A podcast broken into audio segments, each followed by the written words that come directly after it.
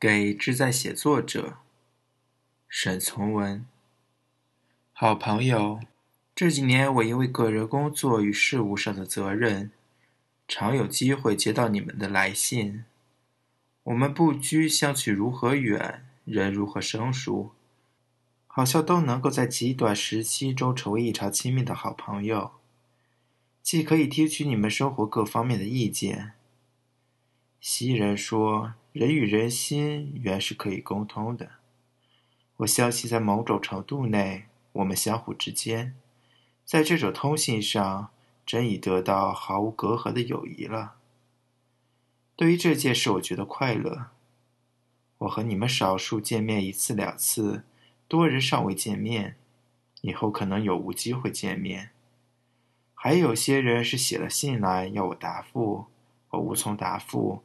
或把文章寄来要我登载，我给退回。我想在这刊物上和大家随便谈一谈。我接到的一切信件上面总那么写着：“先生，我是个对文学极有兴趣的人。”都说有兴趣，却很少有人说信仰。兴趣原是一种极不固定的东西，随寒暑阴晴变更的东西。所凭借的原只是一点兴趣，一首自以为是杰作的短诗被压下，兴趣也就完了。我听到有人说写作不如打拳好，兴趣也就完了。或另外有个朋友相邀下一盘棋，兴趣也就完了。总而言之，就是这个工作靠兴趣，不能持久，太容易变，失败那不用提。成功也可以因小小的成功以后，看来不过如此如此，全部兴趣消灭无余。前者不必例举，后者的例可以从十六年来新文学作家的极起起落的情景中明白。十六年来，中国新文学作家好像那么多，真正从事于此、支持十年以上的作家并不多。多数人只是因缘实会，在喜事凑热闹的光景下捞着了作家的名位，玩票似的混下去，一点成绩也就是那么得来的。对文学有兴趣无信仰，结果有所谓新文学，在作者本身方面就觉得有点滑稽，只是二十五岁以内的大学生玩的东西。多数人呢，自然更不关心了。如果这些人对文学是信仰，不是兴趣，一切会不同一点。对文学有信仰，需要的是一点宗教情绪，同时就是对文学有所希望。你说是荒谬想象也成。这希望，我们不妨借用一个旧俄作家说的话：我们的不幸，便是大家对于别人的心灵、生命。痛苦、习惯、意向、愿望都很少了解，而且几乎全无所知。我们所以觉得文学可尊者，便因其最高的功能是是在消除一切的界限与距离。话说的不错，而且说的很老实。筋骨相距这么远，世界面积那么宽，人心与人心的沟通和连接。越是依赖文字的，人性的种种纠纷与人生向上的憧憬，原可以依赖文学来诠释启发的。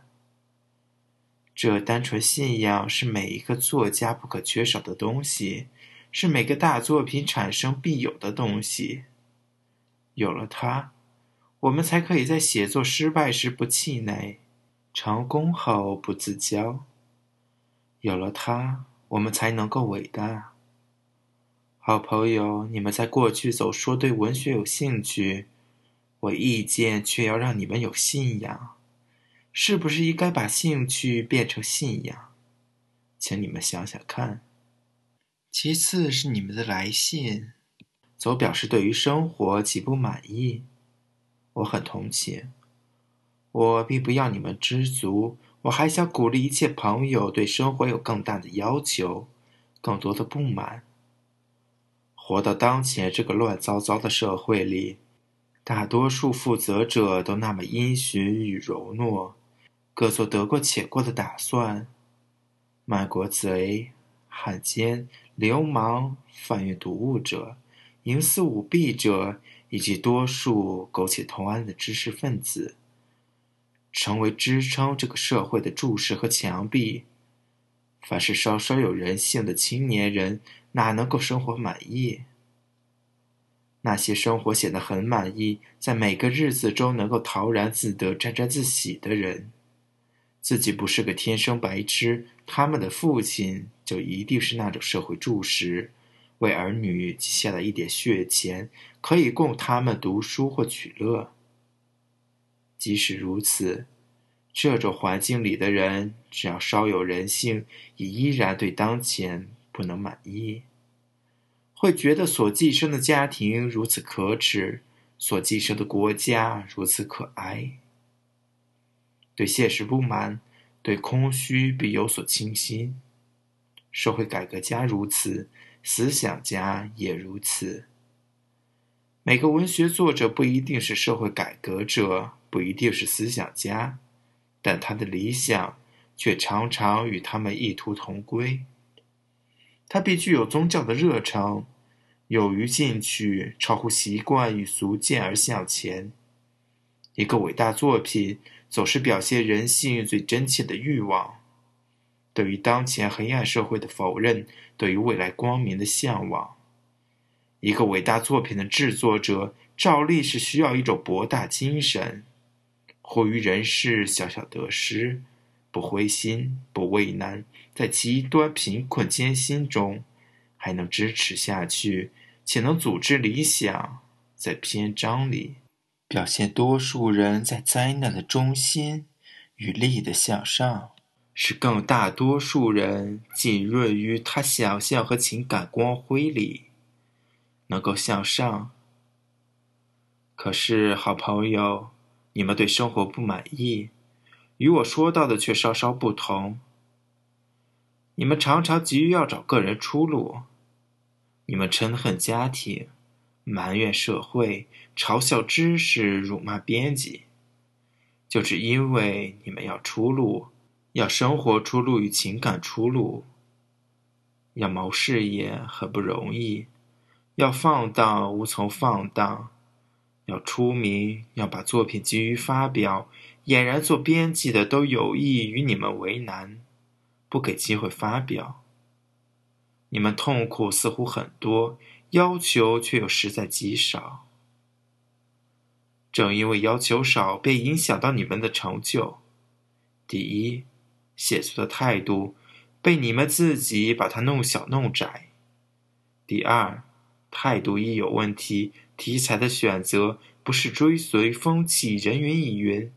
就是排泄个人小小恩怨，不管为什么的浮光掠影，不深刻，不亲切。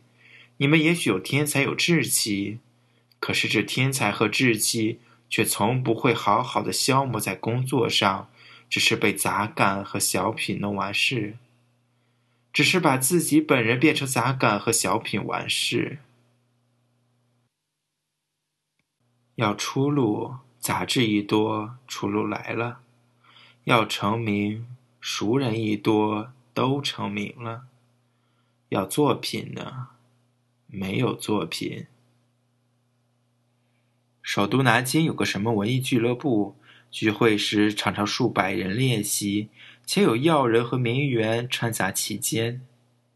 这些人通常都称为作家，大家无事，富有风雅。吃茶谈天而已。假如你们真不满意生活，从事文学，先就应当不满意如此成为一个作家。其次，再看看所谓伟大作品是个什么样子，来研究，来理解，来学习，低头苦干个三年五载，忘了作家，关心作品，永远不在作品上自满，不再希望是自卑。认定托尔斯泰或歌德，李白或杜甫，所有的成就全是一个人的脑子同手弄出来的。只要你有信心，有耐力，你也可以希望用脑子和那只手得到同样的成就。你还不妨野心更大一点，希望你的心与力贴近当前这个民族的爱憎和哀乐，做出更有影响的事业。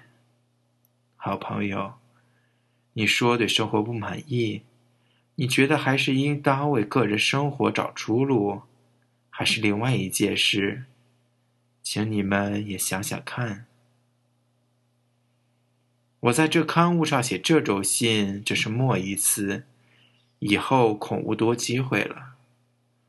我很希望我意见能对你们有一点用处。我们必须明白，我们的国家。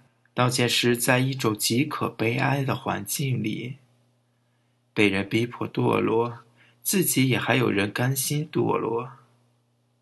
对外毫无办法，对内成天有万千人饿死，成天有千万人在水边挣扎。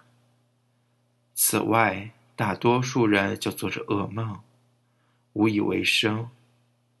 但从一方面看来，那个明天，又总是很可乐观的。明天是否真的可以转好一点？一切希望却在我们青年人手里。青年人中的文学作家，他不但应当生活的勇敢一点，还应当生活的沉重一点。每个人都必须死，正因为一个人生命力用完了，活够了，挪开一个地位。好让更年轻的人来继续活下去。死是不可避免的自然法则。我们如今都还年轻，不用提这个问题。我们可以谈活。我认为每个人都有权利活得更有意义，活得更像个人。历史原是一种奇长无尽的东西。我们能够在年轻力壮时各自低头干个十年八年，活够了，死了，躺下来给蛆收拾了。也许生命还能在另外一种意义上活得很长久。突然希望不朽，是个愚蠢的妄念。至于希望智慧与精力不朽，那只看我们活着时会不会好好的活罢了。我们是不是也觉得，如今活着还像一个活人？一面活下去，一面是值得我们常常思索。